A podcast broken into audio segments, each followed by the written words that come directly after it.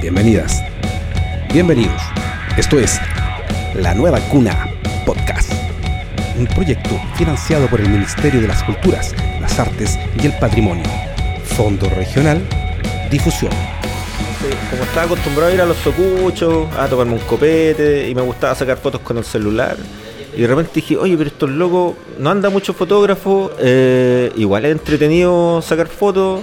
Y empecé a sacar fotos de músico, ¿por qué? Porque pensé, el loco va a poner la foto de perfil. Eso me va a generar, si me da el agradecimiento, me va a generar que voy a ser más conocido. De hecho, empecé a ser más conocido. Y me empezó a gustar el tema de la música, porque siempre me ha gustado la música, siempre he dicho lo mismo. Tengo como el, e, ese, ese, ese dejillo de músico frustrado que quise ser, pero no lo soy. Entonces, tocar guitarra, puta, más o menos. Tocar batería, más o menos, ya no importa. Pero se, saca, se sacan fotos. Pero se sacan fotos y ahí empecé a complementar el, el, y me empezó a gustar. A mí me gustaban mucho los videos musicales, conciertos. Entonces yo cuando sacaba fotos... Antes, antes de, que, de, que, Porque ya estás profundizando en la conversación y, y está súper bien, bacán. Eh, contémosle a la gente que nos encontramos hoy día en este capítulo con Antonio Garrido, fotógrafo, eh, una persona ya, como tú bien dices, reconocida en la escena penquista. Eh, su trabajo ha sido parte de muchas bandas, pero nos estás contando que partiste en los matrimonios. Claro. Este, este, es el episodio número 3 junto a Antonio Garrido. Hola, hola. Dale. Sí, mira, eh, mucho eh, todavía me siguen llamando fotógrafo musical. Mm, un honor. un honor. Eh, pero más me gusta fotógrafo nomás. Y con el tiempo he ido derivando el resto de, de ramas yo, de la Yo no te he visto muchas fotos de matrimonio en, en tu Instagram. Porque no las subo mucho. Pero. Pero tú me decís que llevabas más de 5 o 6 años haciendo fotos. Sí. Partiste tarde. Partí tarde. Sobre los 40 empezaste a hacer fotos. sí. Eh, yo creo que como en los 38 tengo que haberme comprado una cámara. Ya. Porque me gustaba sacar fotos nomás, pero eh, clásico te comprar estas cámaras automáticas y todo automático, todo automático. Y un día me encontré con un chico que le gustaba la fotografía y me empezó a hablar de los temas y configurar las cámaras. Mira, ve tales videos de YouTube. Y ya, ya, ok, ok. Fui, llegué y empecé a cachar que habían cosas entretenidas que se podían hacer con la fotografía, pero no con mi cámara. ¿cachai? Entonces ahí me empezó a entrar el bicho. No, necesito, es que más. Quiero, necesito más. Necesito más. Empecé a juntar las lucas y me compré una cámara. ¿Cuál y fue la primera cámara? Una T, T4i, Ya. que ya no existe ya. Tú dices que hoy día eres eh, conocido como un fotógrafo musical, dedicado al rubro musical, ¿cierto? ¿Qué está escuchando hoy día Antonio Garrido? ¿Qué fue lo último que escuchaste ayer, anoche? Uh, te vayas a reír con lo que estoy escuchando últimamente. No, dale, dale. Estoy escuchando puro Bad Bunny. no es chiste, estoy como. estoy- Ultra solo. Ultra solo, a Provenza. estoy escuchando todo eso. Yo el otro día caí así, sin darme cuenta, caí a Flor de Rap y me gustó. Yo la vi el otro día, la otra vez en la bodeguita vino, en, en un en el espacio marina. Pero en general escucho de toda música. eh, En mis tiempos más de juventud, fanático de Pink Floyd, de Doors. Hubo un tiempo que musicalmente yo era muy cerrado porque no escuchaba música en inglés. Mi, mi, la, música que yo escuchaba fue cuando empezó el boom del rock latino. Y me llamaba mucho la atención de la radio. No sé por qué. De, de hecho, de hecho, cuando yo era chico, en mi mente yo quería ser periodista. Mi hija Claro. es periodista ahora. ah, me, Ah. me- me- me ha salvado ese- esa frustración. Pero era más que nada porque me gustaba todo el tema del medio. Sie- siempre me ha llamado la atención. Bueno, Tarde o temprano caí igual. Claro, Claro. eh, estás ahí. Estás ahí hoy día, hoy día como te decía al inicio, eh, la gente te reconoce como, como un fotógrafo que está dentro de la escena musical. En cierta medida, eres una voz hoy día que con propiedad puede hablar de lo que ocurre en la escena penquista. Eh, tú día, ¿cómo ves la escena penquista? Mira, yo creo que eh, está muy a mal traer, claramente por el tema de, de pandemia, eh, afectó mucho todo lo que era la parte musical. Lo que conversábamos delante, el, el- el círculo en que los músicos tocan, los bar, eh, está mucho más complicado para las bandas tocar, ¿cachai? Ahora, como veo la escena, eh, siempre ha estado súper enriquecida. Yo he conocido bandas que son, para mí, fabulosas, pero que han muerto en, en el transcurso de la pelea de subsistir, de, de tratar de... esto eh, Lo de la música es muy azaroso, porque tú puedes encontrar un tema muy bueno, pero la masividad no la encontráis. Yo creo que hay, aquí hay un conjunto de cosas que no está funcionando para que se puedan desarrollar las bandas. Pero hay gente que a pesar de las dificultades igual tira para arriba. Sí, Y hay bandas que yo me imagino que tú destacáis tal vez hoy día en su propuesta musical o de trabajo, seriedad. Por ejemplo, bandas que, eh, que tú tal vez acompañas en, en el proceso fotográfico? A mí, mira, hubo un tiempo, eso, eh, los chicos están parados, pero eh, no sé si recuerdo una banda que se llamaba Prenauta, me gustaba mucho. Sí, sí, era muy, buena, geniales. Y de las de ahora, a mí me gustan mucho los Donkey Beat, me, me, parecen bastante atractivos desde el punto de vista comercial. Son una banda que podía escuchar en la radio. En la fotografía, el, proceso fotográfico, me imagino que tú eh, le entregas ciertos tips y consejos a las bandas que te llaman y te dicen, Antonio, queremos trabajar contigo. Eh, y también ves dificultades que hay en, las bandas. Sobre el escenario y en sesiones fotográficas de estudio, por ejemplo, ¿qué, qué, nos puedes contar de eso? Sí, en general al músico le falta un poco más creerse el cuento, pero eso es un tema de personalidad en general el ser humano, no tiene que ver mucho con el tema del músico. Por ejemplo, el tema de las sesiones, eh, si bien es cierto, hay gente que se siente un poco ridícula cuando tú le dices, no, tienes que exagerar, pero tienes que tener actitud, Es lo mismo que un video. Un video tú no puedes salir agachadito tocando la batería y, como, y haciendo conejitos al saludar, no, ¿cachai? Tú eres tú, tienes que pararte, tienes que estar en la escena y eres bacán. ¿cachai? Y esa es lo que tú tienes que demostrar. No importa que toques mal, pero tienes que pensar y tener la actitud de que eres el mejor. Pero si esa es la actitud, de hecho, llama mucho más la atención un frontman de ese tipo que un loco que esté tocando súper bien. Claro, al músico le va a encantar eso. Yo he escuchado bandas, incluso yo mismo tocando mal. mal, pero tenía ahí gente que la está disfrutando, oh, que lo hiciste bien, pero tú sabes que lo hiciste mal, Tú lo ves en los jazzistas, por ejemplo. Ah, los locos ya son capísimos, no están tan preocupados de de pasarlo bien. Ahora no sé cómo funciona su cabeza, pero yo los veo entretenidos, ¿cachai? Claro, relajados. Claro, en las bandas normales, banda pop, banda rock, les cuesta un poco más. Quizás los más sueltos podríamos decir las bandas de rock pesado que están en su. Que bueno, que es siempre la misma parada, pero que. Pero que son. Pero, por ahí Tienen su. su estilo, su... Y si tú te fijas, en mi caso yo he sacado eh, a, eh, sesiones de rock pesado y los locos tienen la parada. Eso se creen el cuento, ¿cachai?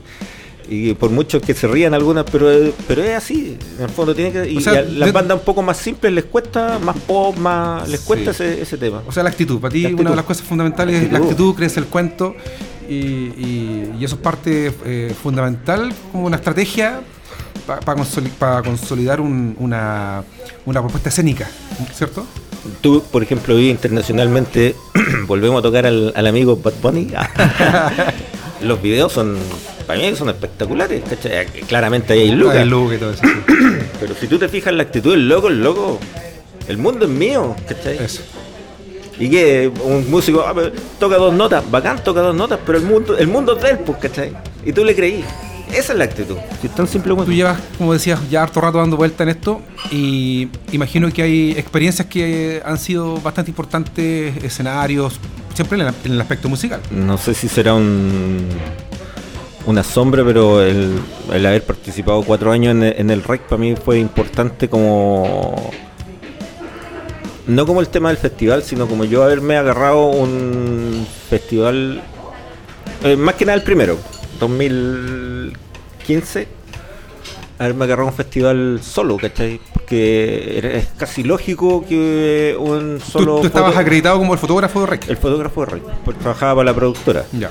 Entonces es como casi lógico que un solo fotógrafo esté participando en un festival. En general hay un equipo, eh, tres fotógrafos, pero era yo solo, ¿cachai? Y lo que a mí ahora recuerdo con. con eh, con satisfacción es que a mí no me quedó chico, ¿cachai? O sea, yo no me, en ningún momento dije, ah, no, es que ando nervioso. De hecho, estaba ansioso, actitud. De hecho, estaba ansioso, ¿cachai? Ansioso porque llegara el día del festival, cuando, a mí, cuando me, me, me llamaron a este proyecto.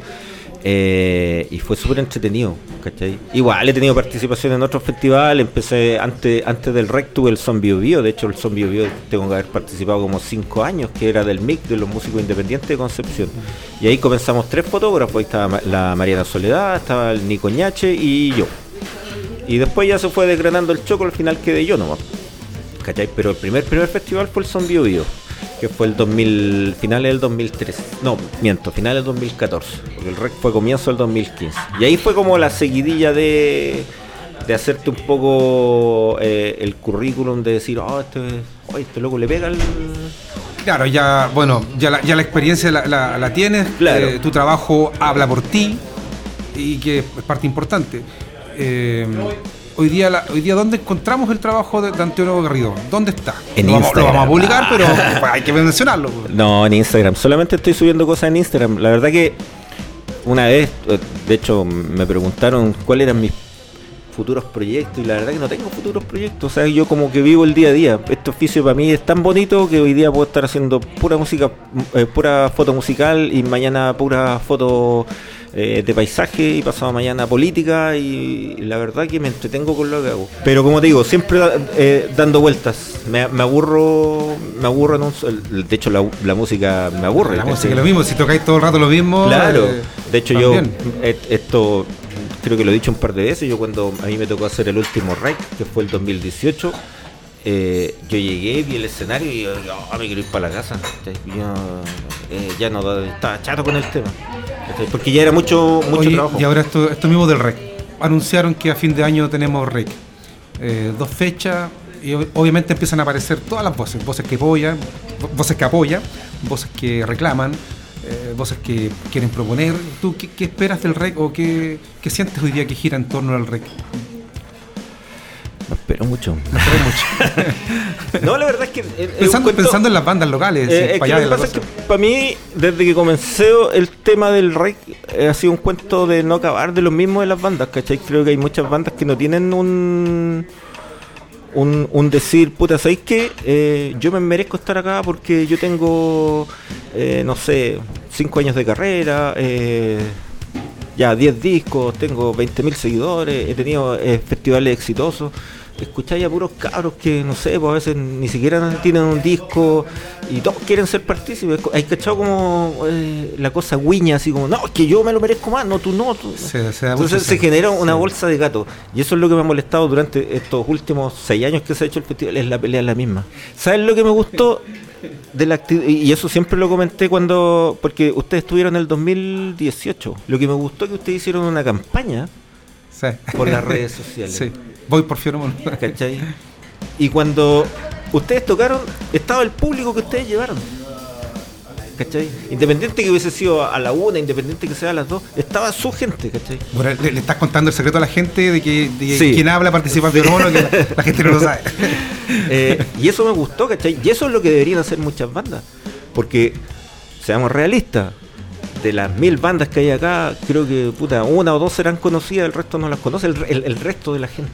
Yo he escuchado, yo de los inicios del reggae escuché bandas que, no sé, puta, las conocía su familia y tuvieron la suerte de estar ahí y quejándose que les tocaba a las 2 de la tarde. Oye, pero es que yo no podría estar, no, no me va a ir nadie a ver, pero es que no es problema del festival. Imagínate que eh, yo me acuerdo que los Jaivas, no sé qué año, tuvieron el Lola Palusa de los gringos y tocaron la primera banda. A las 12. A las 12. Y claro, tenían como, no sé, 20 locos ahí, pero los locos tocaron, pues, ¿qué importa? Entonces, pero va la actitud, y eso es lo que a mí siempre me recuerdo de, eso, que ustedes hicieron una campaña y que la gente fue y que la gente disfrutó. Y yo me acuerdo si yo estaba ahí arriba. a mí no me la contármela. Hiciste la foto final. Claro, hice la foto final. Y el, el quién era el guitarrista, el pilucho eh, entonces, uno se da cuenta de ese tipo de cosas y llama la atención. El resto de las bandas no, siempre como ahí medio escondidito, ojalá que... A, fin de cuentas, trabajo, trabajo, actitud, actitud tema, trabajo. No, no detenerse, ¿cierto? A, pesar de las dificultades que ya hablamos, que hay muchas dificultades, seguir tirando para arriba y no, no decaer. Es como, por ejemplo, ahora yo en lo que le digo a los chicos que, hacen fotografía, que son chicos que son claramente menores que yo, pues la mayoría de los que andan en el tema musical tienen 23, 28 años. Yo le digo, puta, yo también tuve 28 años, según yo, el año pasado. ¿Cachai? Y se me pasaron estos 20 años así de un día para otro. Entonces no esperéis el mañana, no esperéis que tengáis tiempo porque no lo tenéis. No, eh, el, eh, claro, el futuro es ahora, como dice. Claro. Es que es muy. Ah, pero es la verdad. pero sí, sí. Sí, todos que inventaron todas esas frases por algo, ¿cachai? Uno también después con la experiencia puta, que lata tener casi 50 años y darte cuenta que sí era así, pues, ¿cachai? Y tú, te das cuenta que le decían los cabros y los cabros te ah, eh, Amigo, 20 años más, te vas a acordar de mí. Oye, pero mira, eso mismo que tú hablas del pasado y futuro. Durante mucho tiempo eh, se ha dicho ya, Concepción, la, cuna del rock.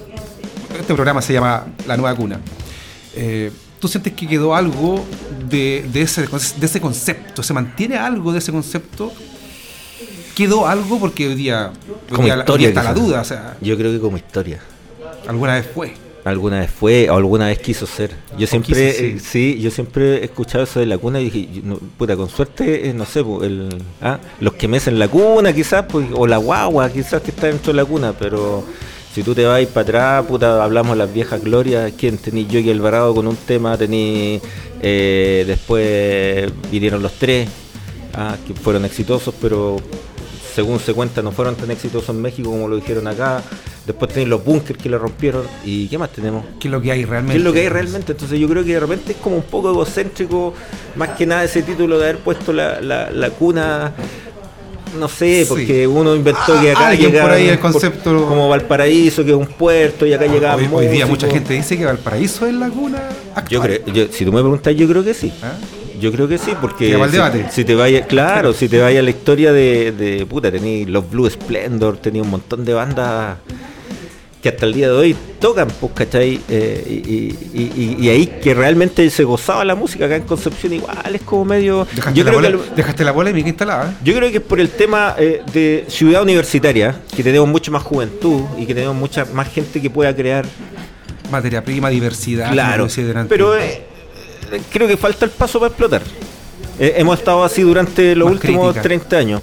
Entonces, ¿qué, es lo nuevo? Yo creo que, pero en, este, bueno, lamentablemente con el tema de la pandemia se frenó todo, pero eh, vuelvo a insistir con, esta banda, no porque sean mis amigos, ah, eh, con Donkey Beat, pero me, veo que hay un trabajo, ¿cachai? ¿Qué, ¿Qué es lo que le falta a la banda? Las bandas tienen que ser más trabajo. Y no solamente desde el punto de vista musical, desde el punto de vista ensayo, sino que lo mismo. Eh, eh, eh, prensa, redes sociales, estar constantemente dándole, puta, busquillándose donde sea.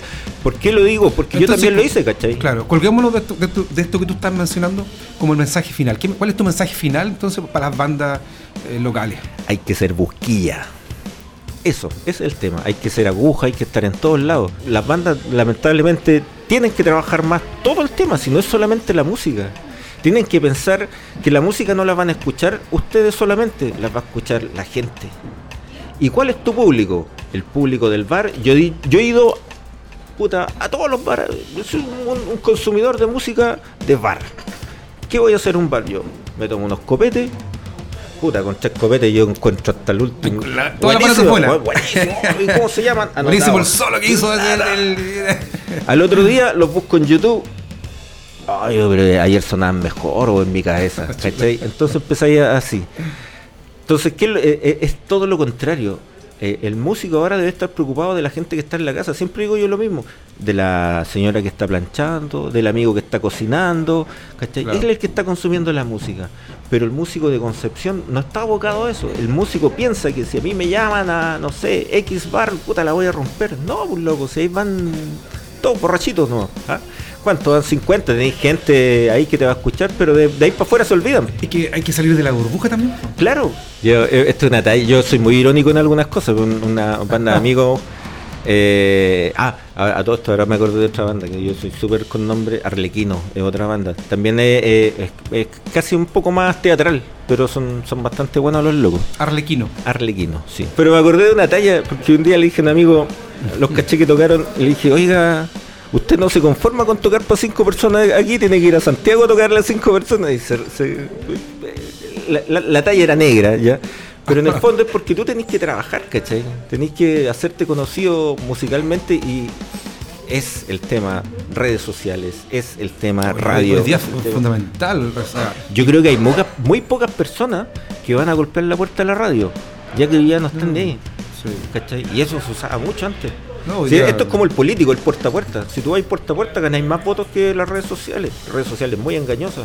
Yo puedo tener, no sé, pues, quizás yo no tengo muchos seguidores comparado con otros colegas, pero ahí me da lo mismo porque a mí no, me genera lucas eso. Porque uno tiene que pensar en, la parte. Si, al final, esto igual es un negocio. Entonces tú tenés que pensar cómo vaya a vender tu producto. En este caso, el puerta a puerta es ir bar tras bar, tocando, entregando, proponiendo, mostrando. Mira, más, más que barbar, a mí me, una vez le dije a un amigo, usted tiene que preocuparse de la radio. Vender su producto en la radio. La gente común y corriente que escucha música, la escucha en su casa. Ahora, claro, está de moda Spotify, pero sí, hay gente que sigue escuchando radio. Usted vaya a la radio. ahora, está de moda el podcast. Eh, sí, también. bueno, ahora la vamos a romper. Eh, pero en general, sí, pues Spotify, los podcasts, todo lo que se ha entretenido. Pero si tú te fijáis, todo lo que se ha entretenido. Claro. ¿Cachai? Porque la gente se quiere entretener. Si la gente no quiere quebrarse la cabeza, eh, puta, descifrando qué es lo que estáis tocando. Y, ojalá llegue solito. ¿Cierto? Que llegue solito a tu casa, a, tu celular, donde que, pero que llegue solito. Antonio, te quiero agradecer. No, muchas gracias a ti por conversación, la invitación. y bien profunda. Conversamos desde antes de que nos pusiéramos a grabar, así que ha sido bien entretenida la conversación, harta historia. Y eso es lo que queremos recoger, pues, o sea, recoger la experiencia, historias, contar a, la gente cómo, eh, cómo se obtienen eh, experiencias y miradas desde los distintos eh, personajes que trabajan alrededor de la música. Y eso hace que sea enriquecedor esto y que también las bandas vayan recogiendo, recogiendo desde los actores que participan herramientas que puedan servir para mejorar los proyectos musicales. Es parte de eso. Porque como tú bien dices, si nos quedamos ahí a la vuelta dentro de la burbuja, no vamos a salir nunca de ahí y hay que salir. Así que yo, te agradezco tu tiempo, primero que todo, tu tiempo y, eso. Muchas gracias por estar acá con nosotros. No, yo también muchas gracias a ti por la invitación. Ahí me encanta conversar. a veces me alargo, pero es entretenido. Eh, aparte son temas en común, así que música, fotos, todo tiene que ver, todo tiene un mismo, ah, mismo centro. Pero muchas gracias, muchas gracias la verdad por haberme considerado en, este... No, y ten, por seguro que no va a ser la última vez que vamos a estar aquí frente a frente conversando. Muchas gracias. Esto es La Nueva Cuna Podcast.